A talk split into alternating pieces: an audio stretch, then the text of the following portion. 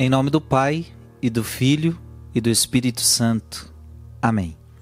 Seja bem-vindo a mais uma meditação da palavra, neste dia 25 de janeiro. Quero meditar com você Atos, capítulo 22, Atos dos Apóstolos 22, versículos de 3 a 16.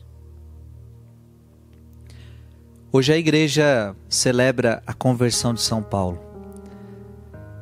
Esse grande homem que entendeu muita coisa que antes não entendia. Abra o seu coração.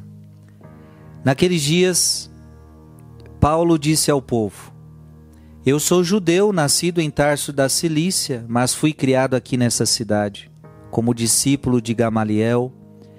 Fui instruído em todo o rigor da lei de nossos antepassados, trazendo-me, tornando-me zeloso da causa de Deus, como acontece hoje convosco.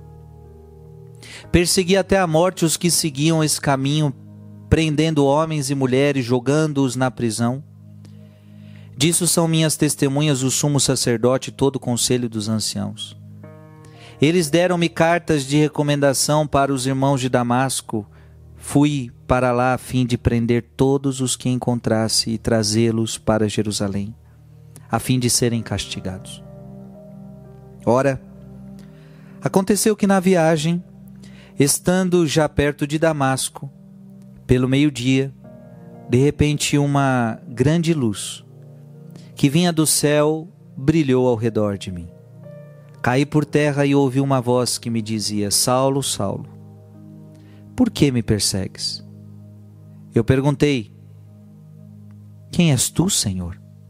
E ele me respondeu: Eu sou Jesus, o Nazareno, a quem tu estás perseguindo. Meus companheiros viram a luz, mas não ouviram a voz que me falava. Então perguntei: Que devo fazer, Senhor? O Senhor me respondeu: Levanta-te e vai para Damasco Ali te explicarão tudo o que deves fazer. Como eu não podia enxergar por causa do brilho daquela luz, cheguei a Damasco, guiado pelas mãos dos meus companheiros. Um certo Ananias, homem piedoso e fiel à lei, com boa reputação, junto de todos os judeus que aí moravam, veio encontrar-me e disse: Saulo, meu irmão, recupera a vista. No mesmo instante eu recuperei a vista e pude vê-lo. Ele então me disse: O Deus de nossos antepassados escolheu-te para conheceres a tua vontade, veres o justo e ouvires a sua própria voz, porque tu serás a sua testemunha diante de todos os homens, daquilo que viste e ouviste. E agora o que estás esperando? Levante-te, recebe o batismo e purifica-te dos teus pecados, invocando o nome dele. Palavra do Senhor. A conversão de Paulo, ela foi uma conversão diferente. Veja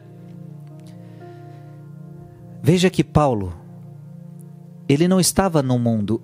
Veja que a conversão de Paulo não era não foi igual a de Zaqueu. Zaqueu era, era ladrão, era um pagão. Vivia roubando, vivia fazendo.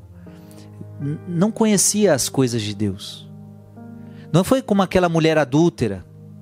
Não foi a conversão de Paulo não foi como aquela mulher cananeia.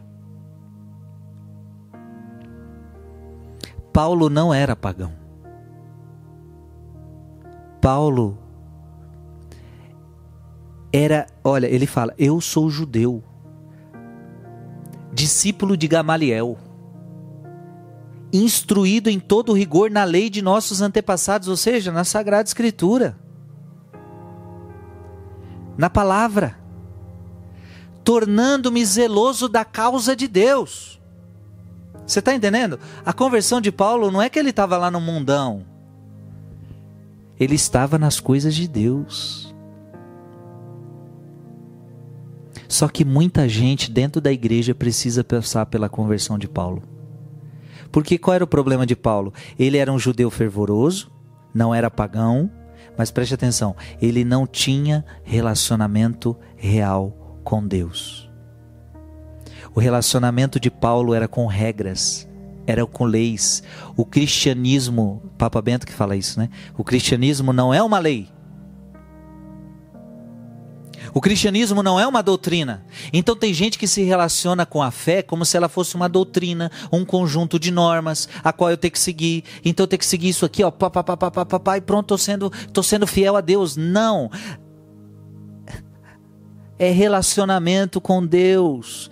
Paulo se encontrou no caminho de Damasco com o Cristo ressuscitado e ele entendeu que Cristo, que Deus é uma pessoa a qual ele deve se relacionar, que não é regras. Paulo se encontra com o Cristo ressuscitado. Veja, fé é relacionamento com Deus. É claro que a vivência das leis da igreja são importantes, a vivência dos mandamentos são importantes, mas o, o fé é relacionamento com Deus. Paulo compreendeu que fé é relacionamento.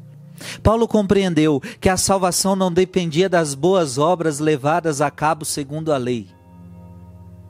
Paulo compreendeu que a salvação não vinha por meio da lei, mas agora Paulo estava compreendendo que a salvação vem através da morte de Jesus Cristo e da sua ressurreição. Porque o que, que Paulo acreditava? Que a lei me salva. Não, a lei não te salva. Depois ele vai explicar isso, depois ele vai ensinar isso aos outros. A lei sem a graça não serve de nada. É Jesus quem nos salva. Então Paulo começa a entrar no mistério da morte e da ressurreição de Cristo, aquilo que ele não entendia, aquilo que ele estava perseguindo, agora ele começa a compreender e agora ele começa a se relacionar. Veja, ele ouve uma voz: Saulo, Saulo, eu sou Jesus Nazareno, a quem você persegue. Ele ouviu uma voz, aquela voz mexeu com ele e ele começou, a, ele entendeu, ele entendeu. Gente, eu estou falando, é essa experiência que você precisa ter. Se você está na igreja e nunca teve essa experiência, com uma voz, com Jesus pessoal. Então você ainda não encontrou o Jesus real. Você talvez se encontrou com um conjunto de normas e leis. A Igreja Católica não é regras, não é, não é, não é, não é doutrina. A Igreja Católica é Jesus Cristo. E é ele que você tem que seguir. Deus te abençoe. Em nome do Pai e do Filho e do Espírito Santo. Amém.